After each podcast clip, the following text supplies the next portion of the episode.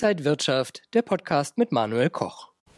Vor Jackson Hole ist nach Jackson Hole. Die US-Notenbank will an ihrer Politik deutlich festhalten und die Inflation stärker bekämpfen. Was bedeutet das jetzt für die Märkte? Der DAX ist zu Wochenstart erstmal kräftig ins Minus gegangen. Und damit herzlich willkommen zum IG Trading Talk. Und zugeschaltet aus Frankfurt ist mir der IG Head of Markets, Salah Boumidi. Salah, grüß dich.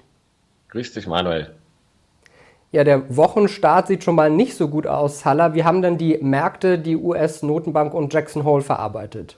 Ja, das sehen wir direkt heute Morgen schon. Der Wochenauftakt, wie du eingangs schon gesagt hast, ist richtig mau. Also wir sind hier in dem intakten Abwärtstrend, den wir weiter fortsetzen. Das zeigt schon am Freitag haben wir es sehen können, dass die Marktteilnehmer ihre Euphorie nun äh, geparkt haben. Denn in den letzten Wochen dünnes Volumen, viele sind im Urlaub gewesen, da konnte der Markt schön eine leichte Euphorie äh, Rallye starten. Ja, und jetzt mit Jackson Hole ist alles vorbei, denn die Wahrheit wurde ein wenig verblendet oder weggedrängt. Es war klar, dass äh, die Fed und andere Zentralbanken in der Welt hier weiter den Druck aufrechterhalten müssen und die restriktive Geldpolitik, also das Erhöhen der Zinsen weiter vorantreiben müssen. Warum?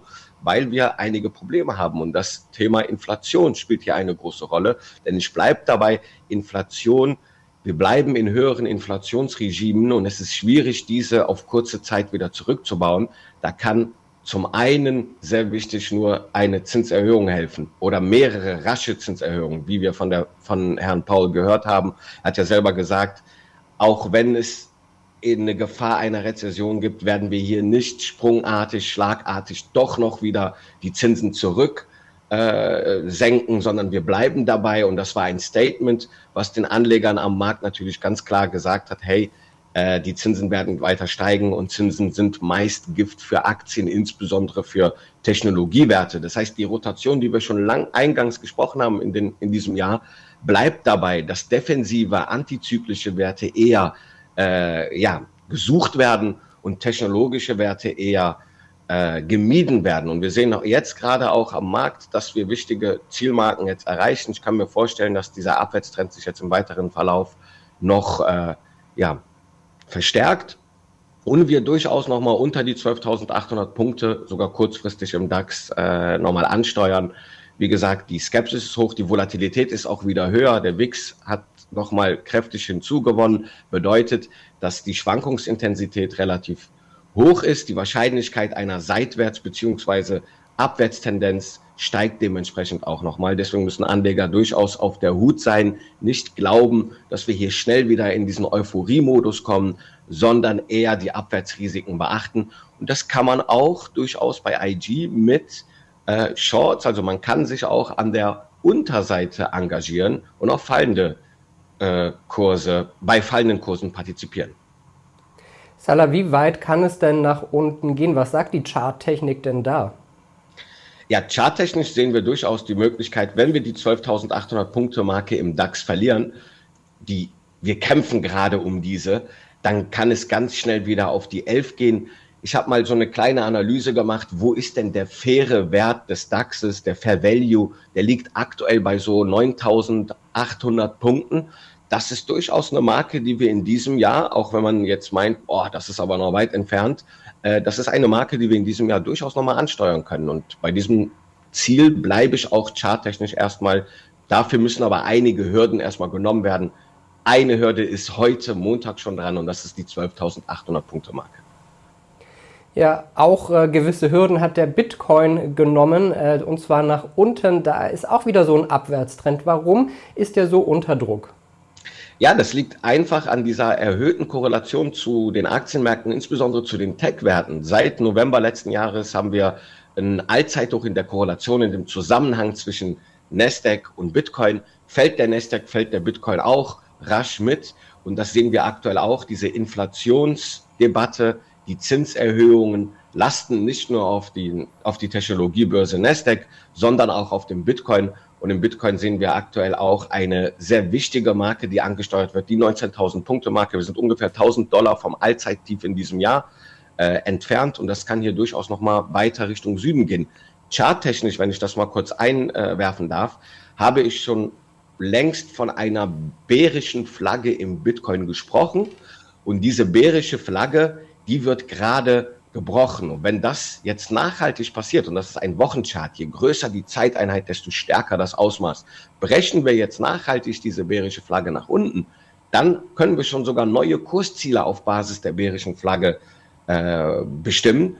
Und das läge dann ungefähr bei 13.000 US-Dollar. Also der Bitcoin steht hier auch weiterhin unter Druck, bleibt in seinem intakten Abwärtstrend. Nachdem er die 28.000 Dollar Marke im Mai verloren hat, kommen wir hier nicht äh, raus. Wir haben leichte Euphoriebewegungen wie an den Aktienmärkten gesehen, aber außer Spesen nichts gewesen. Und ich bleibe dabei, der Abwärtstrend bleibt hier intakt und könnte durchaus sogar noch im weiteren Verlauf weiter an Schwung gewinnen. Das sind hier beileibe noch keine Kaufkurse für mich. Da sollte man lieber an der Seitenlinie bleiben, wenn man hier auf Kaufkurse wartet. Ansonsten könnte man hier durchaus neue, neues Engagement an der Shortseite ähm, entwickeln, um zum Beispiel seine Bitcoin, physischen Bitcoin-Investments äh, abzusichern. Salah, unter Druck ist auch der Euro. Euro-Dollar äh, hat ja die Parität vor einiger Zeit erreicht. Jetzt geht es aber auch noch weiter nach unten. Wie tief kann es denn da für den Euro gehen? Ja, hier sind viele Faktoren, die eine Rolle spielen. Zum Beispiel zum einen die EZB. Wie geht's jetzt bei der EZB weiter? Drehen wir jetzt auch den Spieß um und machen hier eine beschleunigte, restriktive Geldpolitik? Da gibt's Hürden, warum man das nicht sofort machen kann. Siehe südeuropäische Staaten wie Italien, Spanien, Griechenland etc. Da müssen wir in unserer Euro-Gemeinschaft durchaus oder in, im EZB-Direktorium müssen da noch Ideen gefunden werden, wie man das gut verkaufen kann, kommunikationspolitisch.